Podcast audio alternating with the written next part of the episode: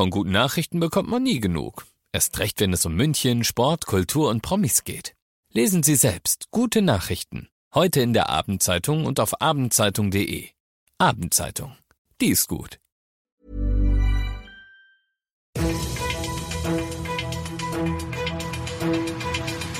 95 5 Charivari. Das München Briefing. Münchens erster Nachrichtenpodcast. Mit Christoph Kreis und diesen Themen. Warnstreiks im öffentlichen Dienst werden München am Montag lähmen und die ersten Mitglieder des Starnberger Schnöselmobs sind verurteilt. Herzlich willkommen zu dieser neuen Ausgabe. Dieser Nachrichtenpodcast informiert euch täglich über alles, was ihr aus München wissen müsst. Jeden Tag kriegt ihr zum Feierabend in fünf Minuten von mir alles Wichtige aus unserer Stadt, jederzeit als Podcast und jetzt um 17 und 18 Uhr im Radio. Der Gewerkschaft Verdi langt's. Die Beschäftigten im öffentlichen Dienst wurden in der Corona-Krise und besonders während des Lockdowns gefeiert und beklatscht. Besser bezahlt werden sie dadurch aber nicht. Und weil Bund und Kommunen als Arbeitgeber auch in Verhandlungsrunde 2 nicht angeboten haben, das zu ändern, ruft die Gewerkschaft für Montag zum großen Warnstreik in München auf. Leute bei der Stadtverwaltung, in Kliniken und in Kitas werden dem Aufruf folgen. Letzteres ist besonders schlimm für euch, so ihr Eltern seid. Denn so gern ich würde, ich kann euch nicht sagen, welche Kitas betroffen sein werden, denn da gibt's nichts Offizielles. Es wird erst kurzfristig bekannt gegeben werden und wenn's soweit ist, dann hört ihr das natürlich sofort bei uns im Programm und ihr lest es auf charivari.de. Bis dahin kann ich euch nur so beruhigen, Ihr bekommt von euren Kitas auf jeden Fall Bescheid gesagt und es wird nur einen Tag lang gestreikt. Das hat Verdi versprochen. Den Namen Starnberger Schnöselmob hatte sich eine Gruppe von Dutzenden Jugendlichen in Anführungszeichen verdient.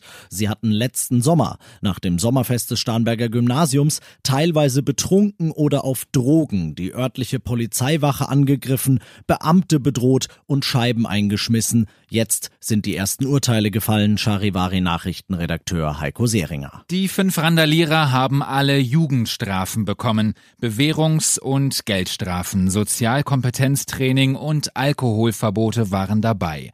Ein Bewährungshelfer wird die Jugendlichen kontrollieren.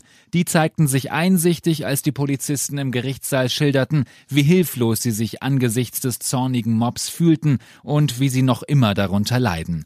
Auslöser der Randale war eine Festnahme eines Kumpels gewesen. Die Proteste dagegen waren dann eskaliert. Weitere Mitglieder des Schnöselmobs werden dann im November vor Gericht stehen.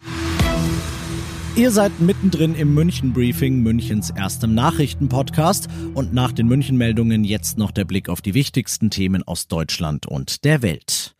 Durch Corona war es lange ruhig um Fridays for Future. Nach Monaten, in denen sie ihre Klimaschutzbemühungen ins Netz verlegt hatten, sind die Aktivisten heute wieder mit Macht zurück auf die Straße gegangen, mit einem globalen Aktionstag und mit dem Gesicht der Bewegung natürlich, Charivari-Reporterin Tanja Wagner. Greta Thunberg steht an ihrem angestammten Platz vor dem Parlament in Stockholm.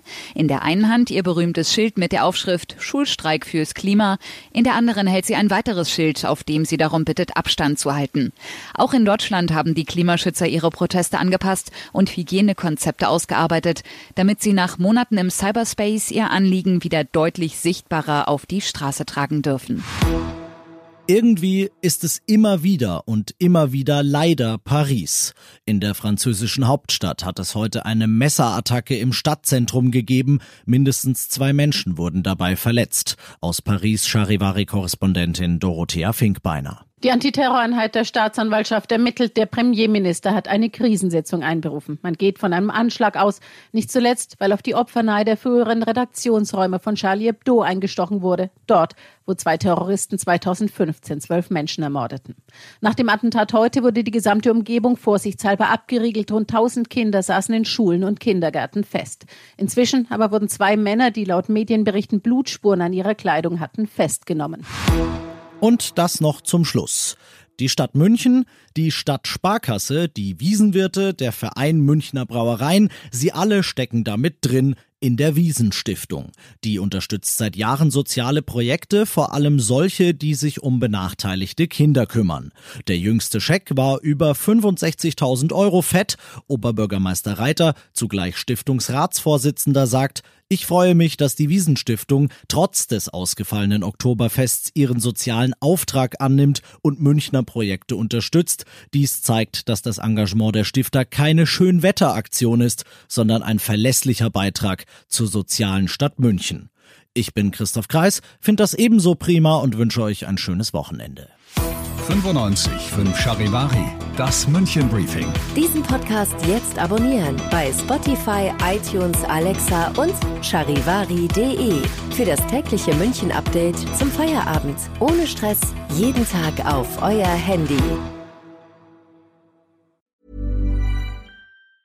Planning for your next trip?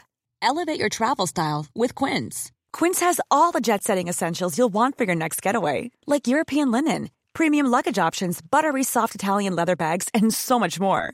And is all priced at 50 to 80% less than similar brands. Plus, Quince only works with factories that use safe and ethical manufacturing practices. Pack your bags with high-quality essentials you'll be wearing for vacations to come with Quince. Go to quince.com slash pack for free shipping and 365-day returns.